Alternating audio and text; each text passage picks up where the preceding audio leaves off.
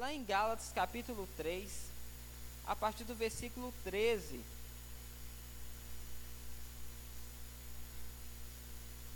Vamos meditar um pouco aqui nesse texto. Gálatas capítulo 3, versículo 13. É uma carta escrita pelo apóstolo Paulo e aqui ele vem corrigindo, né, no decorrer da carta, ele vem corrigindo muitas coisas a referente de alguns acontecimentos que estava tendo em algumas igrejas na região da Ásia. E a partir do versículo 13 fala assim: Cristo nos redimiu da maldição da lei, quando se tornou maldição em nosso lugar. Pois está escrito: Maldito todo aquele que for pendurado no madeiro. Amém? Versículo 14: Isso para que em Cristo Jesus a bênção de Abraão chegasse também aos gentios para que recebêssemos a promessa do Espírito mediante a fé. Irmãos, humanamente falando, ninguém pode anular um testamento depois da ratificação, nem acrescentar-lhe algo. Amém? O texto aqui ele é bem é bem claro falando sobre o que que Cristo fez.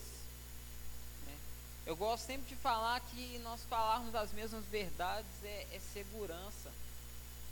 Porque a nossa mente é algo que a gente tem que ficar o tempo todo pensar sobre aquilo que nós estamos pensando. Para que possamos estar certo que estamos pensando na coisa correta, na coisa certa. E se tem uma das coisas que tem que perpetuar nos nossos pensamentos o tempo todo é sobre o que que Cristo fez o que que aconteceu. E se Cristo fez alguma coisa, se aconteceu algo, então quer dizer que aconteceu algo comigo. Quer dizer que aconteceu algo com cada um de nós. E no texto fala: Cristo nos redimiu da maldição da lei, quando se tornou maldição em nosso lugar, pois está escrito: Maldito todo aquele que for pendurado no madeiro. Uma coisa que tem que ficar bem claro que Jesus Cristo, Cristo, ele não podia morrer. O que que gera a morte? O que gera a morte é o pecado. O pecado, ele gera a questão da morte. Então, se Cristo ele não tinha pecado, ele não pecou, como que ele iria morrer? Não tinha. Agora aí se encontra então, no caso, a questão de um problema se nós não analisarmos alguns textos. Como o que, Jucinei? Cristo, ele não tinha pecado, ele não poderia, no caso ali, o que? Morrer. Mas, já estava já profetizado que iria vir alguém que iria redimir, e alguém tinha que morrer para os nossos pecados ser, serem pagos. Mas se Cristo não podia morrer, então como que isso iria acontecer? Aí, no decorrer aqui do texto, fala, no versículo 14, fala assim. No versículo 13 ainda, vamos ler novamente. Cristo nos redimiu da maldição da lei quando se tornou maldição em nosso lugar. Como que Cristo se tornou maldição? Maldito todo aquele que for pendurado no madeiro. Foi dessa forma que Cristo ele conseguiu redimir cada um de nós. Cristo ele se entrega. Cristo ele não é pego a força, Cristo ele se entrega. Repita comigo, Cristo se entregou. E aqui fala mal de todo aquele que for pendurado no madeiro. Então, era dessa forma que Cristo iria conseguir redimir cada um de nós. Cristo ele iria se entregar, ele iria ser pendurado no madeiro e nesse momento ele iria se tornar, ele iria se fazer maldito por cada um de nós sem nenhum pecado mas os pecados que ele estava carregando ali era o meu e o seu. Um dos aspectos a respeito da justiça de Deus se chama substituição. Cristo ele substituiu. Ele não tinha nenhuma mancha, ele não tinha nenhum pecado. Ele pega a humanidade e atrai para esse lugar e se coloca nesse lugar para pagar o preço. Com isso, Cristo ele morre, mas só que não parou por aí. Ele morre, mas ressuscita. E quando ele ressuscita, ele não ressuscita sozinho. Eu e você estamos envolvidos nisso. Eu e vocês, nós ressuscitamos juntamente com ele. E com isso, quando Cristo ele morre, quando ele ressuscita, ele nos liberta ele nos tira de uma escravidão do pecado, ele nos tira de uma escravidão que nós antes não poderíamos conseguir sair fora, foi somente através dele. O ser humano ele era incapaz. É através de Cristo Jesus que nós temos a verdadeira vida. A conexão com Deus, essa redenção é somente através de Cristo. Cristo fez algo que ninguém era capaz, livrarmos da lei do pecado. Agora, eu falei aqui no começo, no momento que eu estava orando aqui, que a respeito, no momento de diz minha oferta, que a respeito sobre a palavra de Deus é uma coisa que tem que ser consciente, é a questão de uma consciência nossa. É algo que tem que ser trabalhado sempre, dia após dia, para saber o que, que foi feito, o que, que aconteceu. E a respeito sobre a salvação, quanto mais nós conhecermos a respeito sobre os textos, sobre acontecimentos, sobre o que, que foi preciso acontecer para ter essa redenção, mais segurança e uma consciência cada vez mais de santo, de livre do pecado, eu vou viver. Porque devemos entender que eu ser salvo eu ser livre do pecado não é algo que eu faço, é algo que foi feito e por esse algo que foi feito eu consigo caminhar nesse caminho que de santidade, nesse caminho de uma vida com Deus, de uma vida completamente o que em obediência tudo aquilo que ele colocou para cada um de nós. E se eu fosse colocar a respeito sobre um tema sobre a questão dessa ministração, eu quero falar um pouco aqui a respeito sobre efeitos da redenção. A pessoa, quando ela nasce de novo, quando ela passa por esse processo de redenção, a redenção ela carrega alguns efeitos. E esses efeitos eles vão ser vividos por cada um de nós quando nós conhecemos a respeito deles. Amém? Amém? Viver uma vida com os efeitos da redenção vai fazer que nós experimentamos uma realidade de novidade de vida. O que, que é uma novidade de vida? É eu olhar para a minha vida após o novo nascimento e eu identificar aspectos que eu estou vivendo diferente que eu vivia antes desse novo nascimento. Porque nós nos deparamos com situações, com alguns dilemas que, quando nós não olhamos para a palavra, nós vemos uma incapacidade de nós andarmos nessas verdades. Quando nós olhamos somente a respeito sobre nós mesmos, quando nós, por algum momento, deixamos de olhar para a palavra, nós podemos nos sentir incapazes de viver esses efeitos da redenção. Mas a palavra já nos respalda que nós não vivemos pelo que nós sentimos, nós não vivemos pelo aquilo que nós estamos vendo, nós, nós vivemos por fé. O justo viverá, o justo ele vive por meio da fé.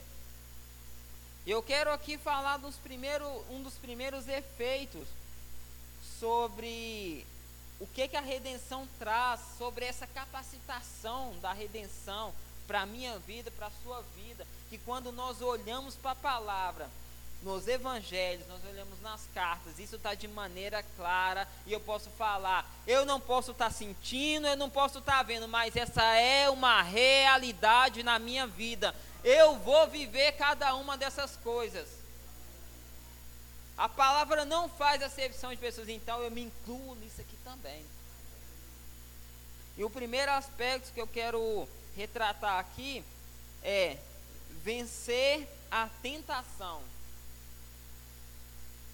Um dos aspectos da redenção, uma, uma ferramenta que nós temos, é a respeito de vencer as tentações que ficam nos rodeando o tempo todo. Amém? Se nós estamos aqui nessa terra, se nós estamos aqui ainda, meu irmão, até Jesus voltar, nós vamos passar por tentações. Os apóstolos, eles passaram, o próprio Senhor Jesus passou. A Bíblia, ela não, não nos tira essa questão dessa responsabilidade, porque a capacidade do alto está disponível para cada um de nós para vencermos cada uma das tentações.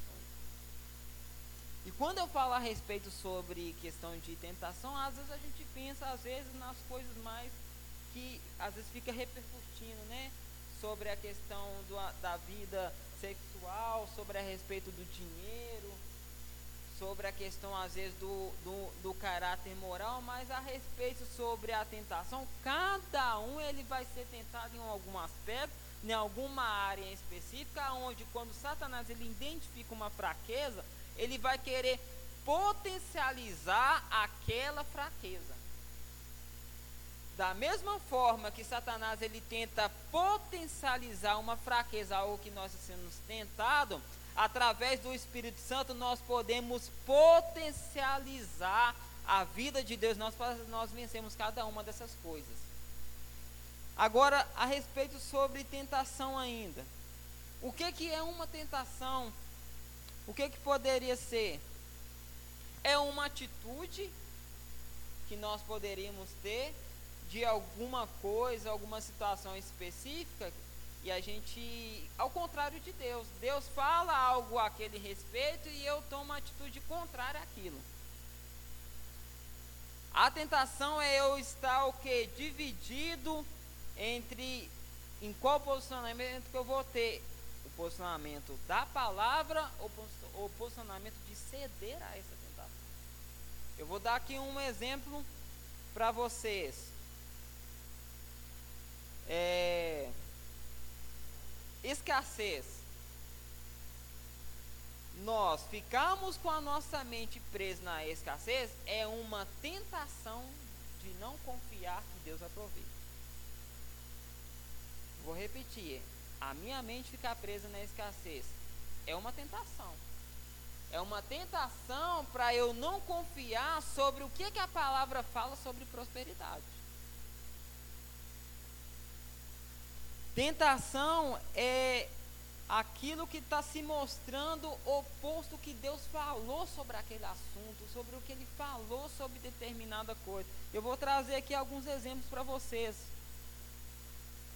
Abra comigo primeiro lá em 1 Coríntios capítulo 10, versículo 13.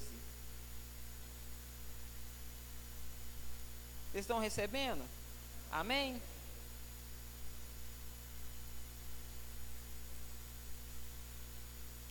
E eu, o que, que eu gosto de falar aqui? Tem alguns textos que tem que servir como âncora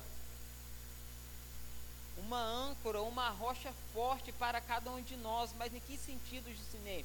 Aonde quando as emoções, por mais que elas possam estar afloradas, a situação, por mais que pode estar às vezes preta, roxa, feia, do jeito que for, eu vou ter uma âncora, eu vou ter um baluarte, eu vou ter uma rocha onde eu vou me firmar, que eu vou ter certeza que eu vou passar por aquilo. E eu vou colocar aqui um dos textos que vai servir para você em algum momento de tentação. Aonde nós não vamos ceder independente daquilo que tem tentado rodear. A tentação de desistir, a tentação de não vir o culto, a, de, a tentação de não perdoar, a tentação de não confiar na provisão de Deus, a tentação de não confiar que Jesus, que Deus, ele ainda é um Deus que cura em 1 Coríntios, no capítulo 10, versículo 13, fala assim, ó: Não sobreveia a vocês tentação que não fosse comum aos homens. E Deus é fiel. Ele não permitirá que vocês sejam tentados além do que pode suportar. Mas quando forem tentados, ele mesmo providenciará um escape para que possam suportar. Oh, aleluia!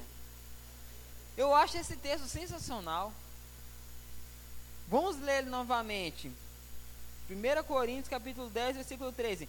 Não sobreveio a vocês tentação que não fosse comum aos homens. E Deus, Ele é fiel. Ele não permitirá, repita comigo, Deus não vai permitir. Meu irmão, Deus não vai permitir que você passe por uma situação, por você passe por algo específico que você não pode suportar. Por mais que a sua mente possa estar falando, você não aguenta, não é possível, você não vai conseguir. Mas a palavra de Deus está falando, é possível, se eu estou passando, eu vou conseguir suportar.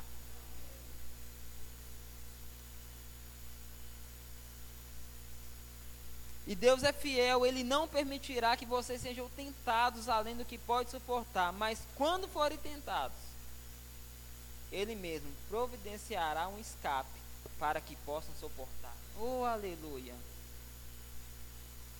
Amados, até o último última hora, até o último minuto, até o último segundo, até o último milésimo, se Deus deu uma palavra, confia que vai acontecer. Eu gosto de contar uma experiência onde o carvão do, do que a gente faz o churrasco tinha acabado. Aí o rapaz que sempre está contribuindo, né, trazendo carvão, ele foi. Ele tinha me falado que iria trazer o carvão. E o culto já tinha começado. Né? Eu fui rapaz, nossa, o culto começou. E o carvão não chegou, o irmão não trouxe o carvão ainda. Como é Aí eu fiquei igualzinho Saul ali. Quem lembra da passagem de Saul?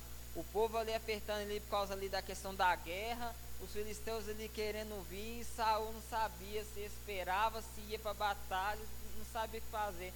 Eu falei assim, ah, eu vou lá comprar o, o, carvão. Eu fui ceder a tentação de não confiar numa palavra que eu tinha recebido. Eu vou levar o carvão.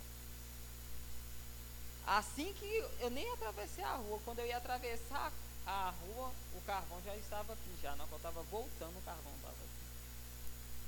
Aí ele foi e falou comigo ele foi me repreendeu, né? Aquela, aquela brincadeira assim. Eu, até no mesmo dia, eu usei isso como exemplo sobre a respeito de confiar na palavra que nós estamos recebendo. Agora eu quero pegar um exemplo aqui. O irmão, o homem, ele pode sim, né? É, é falhar, mas a palavra de Deus ela nunca falha. A palavra de Deus ela nunca retrocede. E se a palavra está falando que nós vamos suportar, nós vamos vencer, nós vamos conseguir que tem um escape disponível em cada situação que estamos vivendo, meu irmão, confia nessa palavra. O, a mesma forma que as outras cartas foi inspirada, 1 Coríntios capítulo 10, versículo 3, nós não podemos rasgar, nós temos que viver também. Amém? Abra comigo lá em Tiago, no capítulo 1.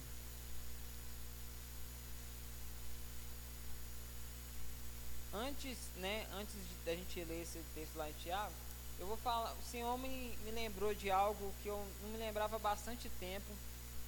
Quando eu comecei a ver um filme, um filme ontem sobre a respeito sobre a perseguição cristã em alguns países. E no país específico onde tá, né, acontece o filme relatado né, em, em fatos reais. É, é, Japão, né, linda? É Japão. Estava tendo uma perseguição muito grande no Japão. Aonde ali tem um local ali no Japão onde tem umas, umas águas ali que é bem, bem quente mesmo. Eles estavam ali crucificando ali, né, pendurando ali, no caso os cristãos que eles estavam capturando, estava ali torturando ali com aquela, com aquela água ali daquele local para eles blasfemarem, né, para eles negarem a questão de Cristo. E o Espírito Santo foi, me lembrou de algo que eu tinha bastante medo na, no começo da caminhada, né, logo quando eu converti. Eu vi às vezes algumas histórias sobre a questão de tortura e tal. Eu ficava orando para você, não, não permita que eu seja que eu seja, né, capturado, né, alguma coisa assim, que eu ficava com medo de ser né, capturado e tal, e de não aguentar, às vezes, a dor física e negar. Eu não, no, logo quando eu converti, eu vi algumas histórias, não sei se foi algum livro que eu li, alguma coisa assim, eu tinha esse medo que eu ficava imaginando. Eu ficava, nossa, imagina arrancando tal parte do meu corpo, imagina fazendo isso, fazendo aquilo outro. Ficava com medo assim de não aguentar e negar, mas quando a gente vai ver alguns relatos sobre essas pessoas que acontece, que é um sofrimento bíblico, né, sofrimento pelo amor da questão do, do evangelho, meu irmão, se tem uma graça que assiste essas pessoas, aquela pessoa que confia, aonde independente do que, do que aquelas pessoas estão fazendo com o corpo ali daquele cristão ali, a pessoa ela não nega, ela não retrocede. Imagina para cada um de nós com, com as situações e, ne, e nesse filme relata isso aonde que a questão da forma quando, como os cristãos estavam sendo capturados, estavam se comportando ali mediante ali a tortura, isso estava impactando as pessoas que estavam torturando. Aonde quando eles, quando eles entendiam ali sobre a questão do que eles iriam receber a respeito de galardão pelo aquilo que eles estavam passando ali, eles, eles pensavam assim, se eu estou sofrendo desse jeito assim, meu Deus, é uma glória ainda maior ainda que me espera, isso é o que? É uma questão de uma consciência. Isso estava impactando a respeito sobre até aquelas próprias pessoas ali que estavam torturando, aonde o que, que acontecia em alguns casos? Muitas daquelas pessoas que torturavam, eles aceitavam o Senhor Jesus. Eles aceitavam. Amém? E eu quero, citei essa questão dessa história aqui, sobre para cada um de nós colocarmos sobre cada situação que nós vivemos.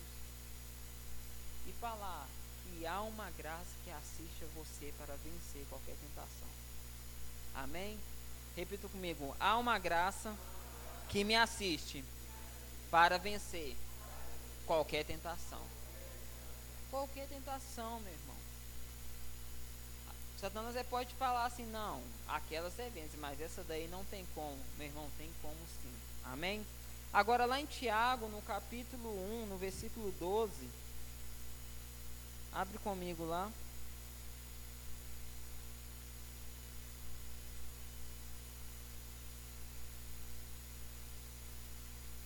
Tiago capítulo 1, versículo 12 fala assim: Feliz é o homem que persevera na provação, porque depois de aprovado receberá a coroa da vida, que Deus prometeu aos que o amam. Quando alguém for tentado, jamais deverá dizer: Estou sendo tentado por Deus. Pois Deus não pode ser tentado pelo mal e a ninguém tenta. Cada um, porém, é tentado pelo próprio mau desejo, sendo por este arrastado e seduzido. Então, esse desejo, tendo concebido, dá à luz o pecado. E o pecado, após ser consumado, gera a morte.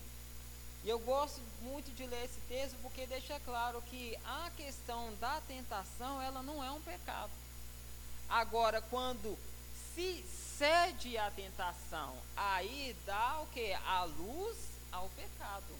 E o pecado, ele dá luz o que? A questão da morte. Porque o salário do pecado é a morte. Então, esse texto aqui né, eu não vou falar sobre todos os detalhes, mas um dos detalhes que fala o quê? Que é a respeito que não é Deus que está colocando alguma aprovação.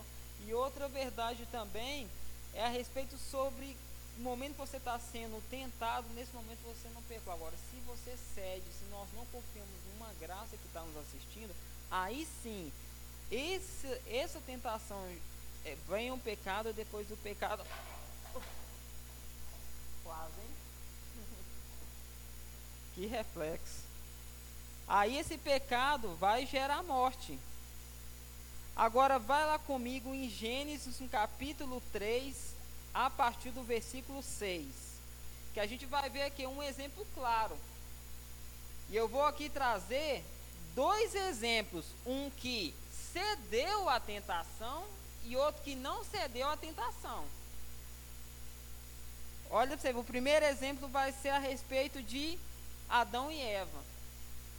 Adão e Eva é um exemplo claro que aconteceu o quê? Que cedeu à tentação. Agora, o mesma tentação no caso ali, mesmo aspecto ali que passou ali Adão e Eva, Jesus ele foi tentado em uma circunstância até diferente, porque Adão e Eva eles estavam ali no caso no paraíso, Jesus ele estava ali no deserto em jejum ainda, não cedeu à questão da tentação. Vamos ver o primeiro lá em Gênesis, capítulo 3, a partir do versículo 6. Quando a mulher viu que a árvore parecia agradável ao paladar e era atraente aos olhos, e além disso, desejável para se obter discernimento, tomou do seu fruto, comeu e deu ao seu marido que comeu também. Aqui a gente está vendo o que? Um exemplo sobre uma pessoa, no caso, que cedeu, que tinha uma palavra o que? Que não coma. E como eu falei no começo, a respeito da ceder à tentação, é fazer algo ao contrário do que Deus falou. Deus falou algo, fez ao contrário. Agora, sobre cada uma das tentações que nós passamos, nós devemos analisar dessa forma. O que que Deus fala a respeito sobre de qual atitude que eu tenho que ter? E não precisa de você passar, é somente pensar. Como cada um é tentado de forma assim pessoal, algo que está assim às vezes dentro, é uma pergunta que deve fazer. O que que Deus fala a respeito sobre esse assunto para que eu possa ter o escape disso? Agora abre comigo lá em Lucas, no capítulo 4, a partir do versículo 3. Vamos ver aqui agora brevemente a respeito sobre o exemplo de Jesus e que cabe a cada um de nós para termos também no momento quando nós somos tentadas até por alguma palavra fora do contexto. O diabo lhe disse: Se és o filho de Deus, manda esta pedra se transformar-se em pão. Jesus respondeu: Está escrito: Nem só de pão viverá o homem. Volta para mim no versículo 3, fazendo favor. O diabo lhe disse: Se és o filho de Deus. Satanás ele está colocando aqui: faça algo, faça algo acontecer para provar que isso é uma verdade na sua vida. Se você ler um pouco antes, Deus ele, ele fala: Esse é o meu filho amado, em quem eu tenho prazer. Então, além dessa fala ali de Deus, ali a respeito ali de Jesus, ali quando vem o Espírito Santo através de uma pomba, esse é meu filho amado, em quem eu tenho prazer. Jesus ele tinha vários textos ali que falavam a respeito dessa verdade. Eu não preciso de fazer nada para saber o que que eu sou com meu Pai. Amém? Agora, eu gostaria de falar agora a respeito sobre um outro, um outro efeito, de um outro aspecto que a redenção vai trazer para cada um de nós. A condenação já foi vencida. Abra comigo lá em Romanos, no capítulo 8. Vamos ver a partir do versículo a partir do versículo 1. Romanos capítulo 8, versículo 1. Portanto, agora já não há condenação para os que estão em Cristo Jesus. Porque por meio de Cristo Jesus, a lei do Espírito de vida me libertou da lei do pecado e da morte. Então esse texto aqui está falando bem claro o que já não há nenhuma o que não há nenhuma condenação. Se o texto está falando que não há nenhuma condenação, porque em alguns momentos eu fico me sentindo ou me comportando como se eu estivesse condenado. Um dos efeitos da, da redenção é a respeito sobre que nós somos o que livres de uma escravidão. Nós somos livres, nós não estamos mais sobre condenação, nós somos livres. Amém? há uma liberdade para cada um de nós, aonde nós olhamos para a palavra, por mais que a circunstância possa tentar mostrar o contrário, nós devemos ficar com a palavra. Repita comigo: eu devo ficar com a palavra, não com a circunstância. Pode continuar no, no versículo aí, fazendo favor. Porque por meio de Cristo Jesus, a lei do Espírito de vida me libertou da lei do pecado da morte. O texto ele está falando, me libertou, não está falando assim, vai me libertar. Próximo. Porque aquilo que a lei foi incapaz de fazer, por estar enfraquecida pela carne, Deus o fez, enviando o seu próprio filho, à semelhança do homem pecador como oferta pelo pecado, e assim condenou o pecado na carne. Eu gosto muito aqui desse texto porque ele deixa de uma forma bem clara a respeito sobre qual que era a finalidade da lei e falando que a lei ela não era má, a lei ela é boa. A lei era boa, mas o homem ele era incapaz de andar naquilo que a lei mostrava. Eu gosto de usar um exemplo que a lei ela, como, ela é como se fosse a respeito de um espelho. Você chega na frente do espelho, se tiver algo ali na sua boca ali, você, você almoçou e tem algum resto de comida no seu dente. Você está vendo aquilo ali. O espelho ele está fazendo o que? Te mostrando. Mas o espelho ele não vai tirar o espelho ele não vai tirar de você aquela sujeira que está ali na sua boca, mas o espelho está o quê? Ele está te mostrando uma realidade. Mas com isso, pelo fato do espelho ele estar tá me mostrando, eu posso falar que o espelho ele é, ele é mau? Não. Agora, o que tem de bom nisso o espelho está me mostrando? Quer dizer que o espelho está me mostrando que tem algo ali que está incoerente, então quer dizer o quê? Que eu tenho que saber que tem algo que tem que mudar. A lei mostrava isso, mas o homem, por não ser nascido de novo ainda, ele não tinha essa capacidade ainda. Mas quando nós nascemos de novo, essa capacitação já está dentro de cada um de nós. Amém? Então, esse texto de Romanos, ele deixa de uma forma bem clara o quê? Que a lei, ela é boa, mas pelo fato do homem ele estar o que morto espiritualmente, ele não tinha o que a capacidade de andar naquilo. Mas a lei também ela mostrava que um dia o homem ele iria poder caminhar em tudo aquilo. Porque um dia ia ter um primeiro que iria inaugurar a respeito sobre essa vida no Espírito, a respeito de Jesus Cristo. Agora, vá lá comigo em 2 Coríntios, no capítulo 5, no versículo 17.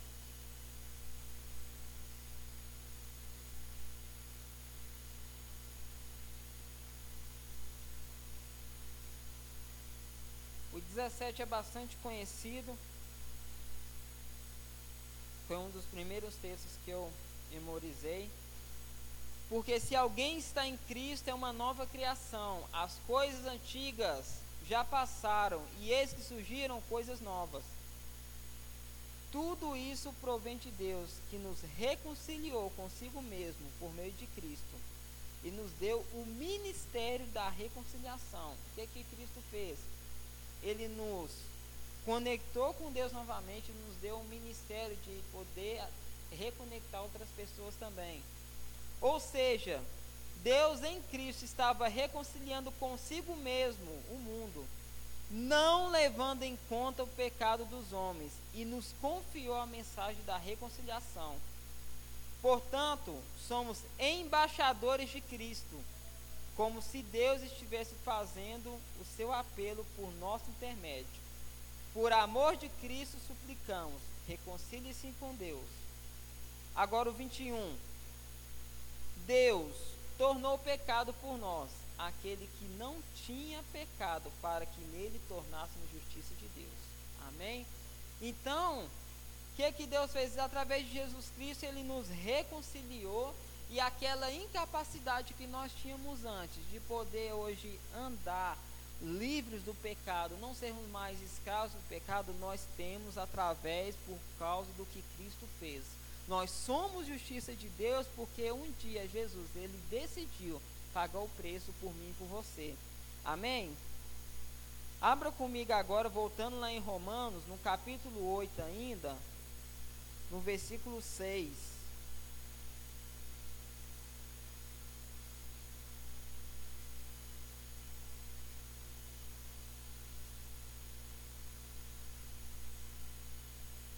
Romanos capítulo 8, versículo 6 fala: A mentalidade da carne é morte, mas a mentalidade do espírito é vida e paz.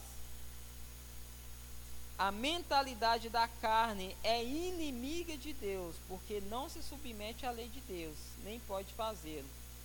Quando é dominado pela carne, não pode agradar a Deus. Entretanto, Está falando de mim e de você aqui. Vocês não estão sobre o domínio da carne, mas do Espírito. Se de fato o Espírito de Deus habita em vocês. E se alguém não tem o Espírito de Cristo, não pertence a Cristo. De forma bem clara, ele está falando: se você é nascido de novo, se você está conectado com Deus, então a carne não te domina mais nós não estamos mais sobre a escravidão, sobre o que a carne está nos impulsionando a fazer. Lá em Gálatas, no capítulo 5, a, partir de qual versículo que fala sobre as obras da carne? Em Gálatas, capítulo 5. Linda, qual que é? 19? Ali vai falar a respeito sobre a questão ali das obras da carne, né? Ali vai falar a respeito sobre maldizer o irmão, ali vai falar a respeito sobre feitiçaria. E ali vai falar também ciúmes, egoísmo, facções, ódio, inveja, embriaguez, dias. Aí vai falar aí também a respeito sobre a questão de glutonaria. Olha pra você ver como, às vezes como algumas coisas é tão sutil, né? Sobre a questão, às vezes, às vezes a gente está se alimentando, né? Normalmente. Aí sabe quando você tem assim aquela. Você tem aquele intento assim, tipo assim, não, acho que não. Tá bom, né? Tem que comer mais mas só que você mesmo assim decide comer mais. Você vai não, vamos supor, você vai comer um, um hambúrguer, aí você come um, você está satisfeito. Mas aí você assim, ah, não, acho que vou comer mais um. Você vai comer dois, aí vai ficar nada. Isso aí é obra da carne. A carne está te impulsionando a você comer algo além do que você precisa. Então, se a pessoa está sempre cedendo a respeito disso, quer dizer que a carne está dominando ela nessa área em específico. Às vezes a gente fica frisando muito a respeito sobre as outras obras da carne, mas essa também, né? Temos que mudar a respeito de algumas falas nossas, né? Crente não bebe, mas come. Não. Vamos, vamos mudar, vamos mudar isso, que a gente, essa fala nossa não está não tá correta não. Não está em linha com a palavra não, amém? Então vamos voltar aqui. Não vai dar tempo de eu falar tudo a respeito desse terceiro aspecto, mas eu quero trazer aqui um exemplo. Vou estar quase encerrando por aqui. Abra comigo em Romanos capítulo 8, versículo 26. Gostaria de estar chamando um louvor já. Romanos capítulo 8, versículo 26. É um texto que eu gosto bastante, particularmente. Fala assim: Da mesma forma, o Espírito nos ajuda em nossa fraqueza, pois não sabemos como orar mas o próprio Espírito intercede por nós com gemidos inexprimíveis. Eu quero frisar aqui a respeito de uma palavra que fala assim: da mesma forma, o Espírito nos ajuda em nossa fraqueza. E eu quero falar aqui a respeito sobre duas palavras: ajuda e fraqueza. Essa palavra ajuda ela tem a mesma denotação, ela tem o mesmo significado de quando aquela passagem onde Marta e Maria estavam ali junto com Jesus, aonde Marta ali estava ali se detendo a respeito dos afazeres e Maria estava ali com Jesus, Marta falou assim para Maria, no caso, ajudar ela. Esse ajudar é denotação do que? De não fazer sozinho, mas fazer junto com o outro. E o Espírito Santo ele é da mesma forma. O Espírito Santo ele nos ajuda, ele nos auxilia na nossa fraqueza. Mas esse auxílio é o que? É duas pessoas pegando junto em alguma causa em específico. Chama. Ô Néder, faz favor. Chama um. Fica aqui. A mesma coisa deu. Eu posso colocar dois tipos de ajuda aqui. Eu posso falar assim, ô Néder, me ajuda a carregar esse púlpito. Carrega aí, pega ele. Leva, leva, movimenta ele. Ele está me ajudando, não está? Mas eu estou pegando junto? Não. Não é dessa forma que o Espírito Santo ele nos ajuda. Agora, quando eu falo assim, Néder, me ajuda a carregar o púlpito, vamos?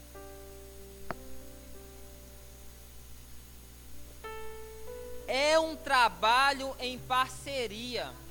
O Espírito Santo ele vai nos ajudar nas nossas fraquezas no momento quando eu decidi pegar junto com ele e ficou mais leve. Obrigado. Uma salva de palmas aí, então. É esse o auxílio, não é um auxílio assim, Espírito Santo, me ajuda e eu ficar totalmente parado. Não. Ele nos ajuda, ele nos auxilia na nossa fraqueza. E essa palavra fraqueza, ela tem um significado que é incapacidade de gerar resultado. Eu vendo a ministração do Rick Rennie fala que essa palavra fraqueza denota também que é como se nós fôssemos um caso terminal. É como se não tivesse jeito sem a ajuda dele. Meu irmão, nós precisamos da ajuda, da auxílio do Espírito Santo. E como eu usei aqui sobre nos primeiros exemplos aqui a respeito sobre tentação, vai ser através do auxílio, vai ser através da ajuda que nós vamos vencer qualquer tentação e nós não vamos viver condenado em nenhuma situação. Gostaria de convidar vocês a ficar de pé. Vamos orar nesse momento. E fale com o Espírito Santo agora. É o momento somente de você e ele Ele quer pegar junto nessa sua causa, Ele quer te ajudar nas suas fraquezas. Ele está só esperando uma fala, uma palavra, uma consciência que Ele está junto com você. Você não está sozinho. Nós não estamos sozinhos. Nós temos o Paracletos, nós temos auxílio do Espírito Santo dentro de cada um de nós. Ele já está comunicando a respeito sobre de verdade, sobre situações. Ele está louco para nos ajudar. Obrigado, Espírito Santo. Nos auxilia, nós não sabemos orar como convém, nós não sabemos resolver algumas situações, mas você quer pegar junto sobre cada causa aqui nesta manhã, você quer pegar junto sobre cada situação, e eu declaro situações sendo mudadas pelo auxílio, pelo Espírito Santo pegando junto uma parceria. Eu e você, o Espírito Santo, uma dupla imbatível. Não vamos viver sobre condenação, não vamos viver de uma mentalidade, meu digo, o Espírito Santo está nos auxiliando. Ora manachorebe ramanachorebe ramanachorebe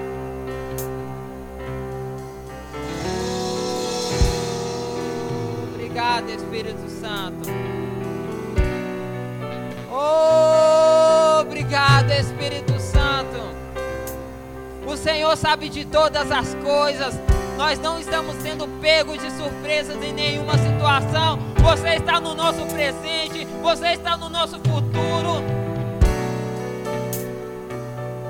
Satanás não sabe do seu futuro, mas o Espírito Santo ele sabe e ele já está te auxiliando. Nós não precisamos viver em temor. Ora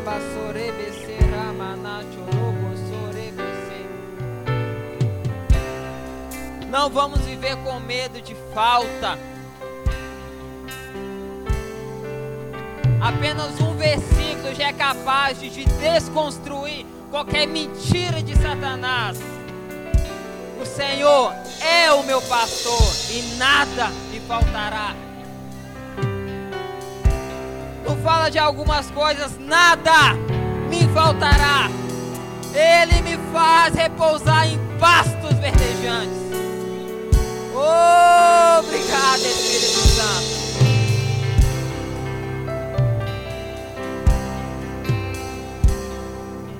Nós não vamos viver sobre condenação, não é nenhum pecado do passado. O preço já foi pago para o pecado de ontem, o pecado do ano passado.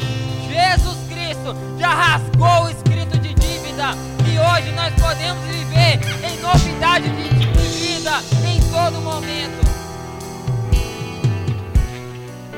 Os dias de condenação em mentes aqui acabou. Senhor Jesus Cristo já pagou. Ele não vai pagar, ele já pagou um alto preço. E hoje nós podemos viver livres de qualquer condenação. Quem nos acusará? É Deus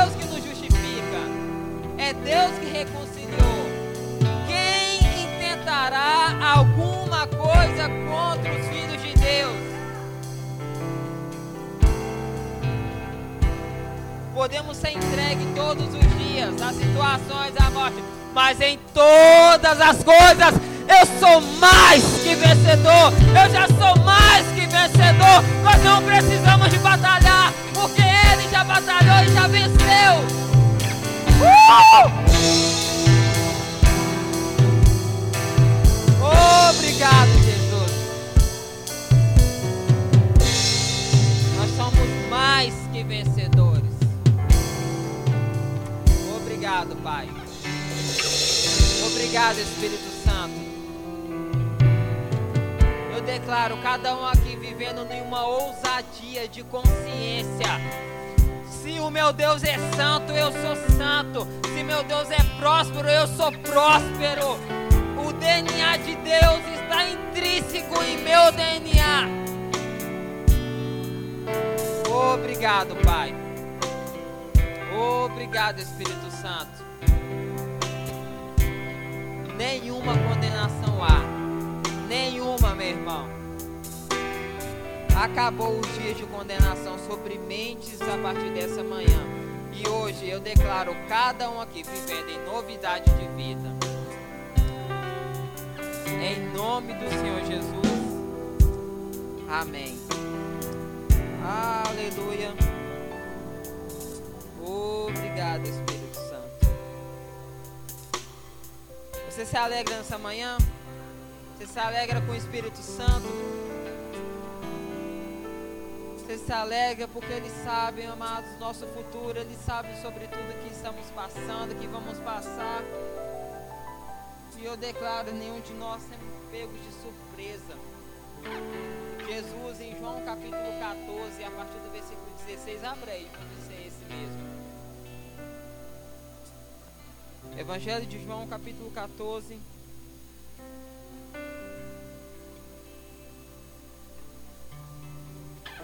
Eu pedirei ao Pai, e Ele dará a vocês outro conselheiro para estar com vocês para sempre. O Espírito da Verdade. O mundo não pode recebê-lo, porque não vê nem o conhece. Mas vocês o conhecem, pois ele vive com vocês e estará em vocês. Oh, aleluia! Não os deixará órfãos. voltarei para vocês. Irmão, nós não estamos sozinhos. E não vamos ser pegos de surpresa. Amém?